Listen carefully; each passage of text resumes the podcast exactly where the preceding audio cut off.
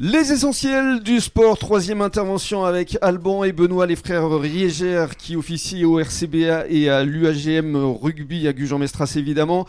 Alors on va effectivement parler d'avenir, donc euh, on le disait euh, tout à l'heure, là euh, ce week-end c'est repos, dans deux semaines maintenant on va dire ce sera le début du deuxième bloc avec quatre matchs, donc là ça va vraiment être très très important.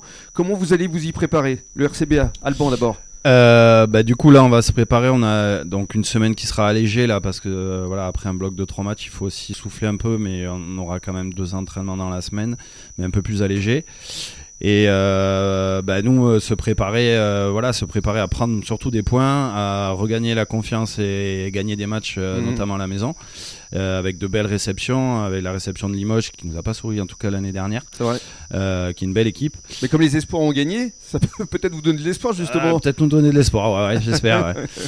Et, euh, et voilà, donc euh, donc va falloir euh, ben, travailler tranquillement, sereinement et Mm. remettre un peu euh, un peu les choses dans l'ordre et essayer de, de- de- voilà sur des choses simples arriver à, à- à marquer des points. Qu'est-ce qui a évolué euh, par rapport à la saison dernière? Vous êtes passé vraiment à un statut professionnel? Il y a plus d'entraînement maintenant au Alors, sein du RCBA Oui, effectivement, il y a un petit groupe de joueurs euh, professionnels, c'est-à-dire qu'on a la possibilité de s'entraîner le matin avec ces joueurs euh, qui sont à temps plein.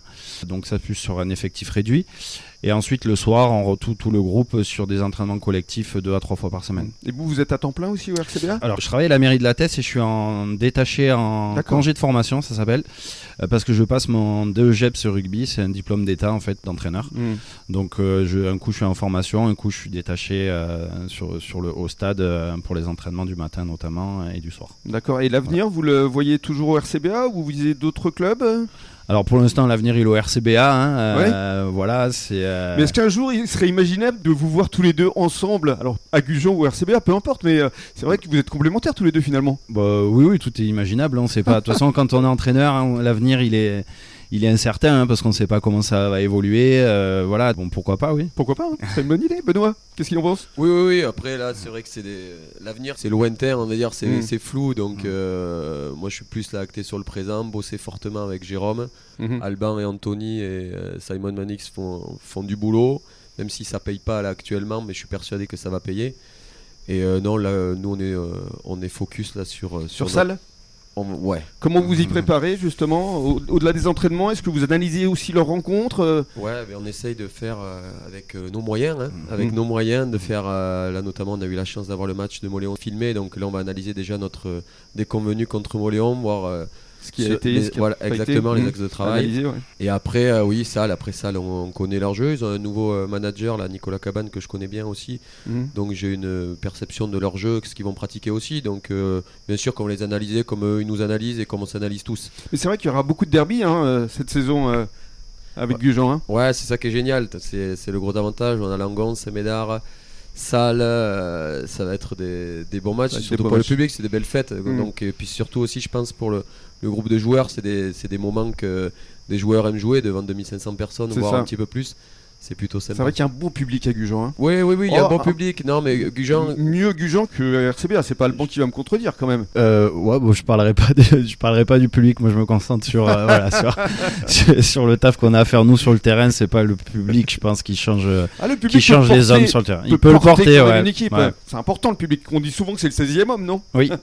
Oui, Non, oui. c'est vrai qu'à Gujan, nous, on a une, une chance énorme. On a des bénévoles, les gens poussent derrière le club, quelle que soit la division. Donc Il y a un euh, bel état d'esprit. Hein. voilà, c'est Mm. vrai qu'ils sont, ils ont envie toujours de gros résultats, mais là, ils se rendent compte aussi qu'on a un niveau, on apprend et on ne sait pas comme il y a 6 ans ou 7 ans. On va conclure avec tiens, qualité et défaut l'un de l'autre. Ce serait marrant ça quand même, les deux frères. Qu'est-ce que vous diriez pour parler de, de l'autre, qualité et défaut? Alors, Alban, histoire de euh, vous fâcher un peu quand même. Non? Alors, ses défauts, je pense qu'il est gueulard. C'est vrai. Voilà. Ça, il gueule, il il beaucoup.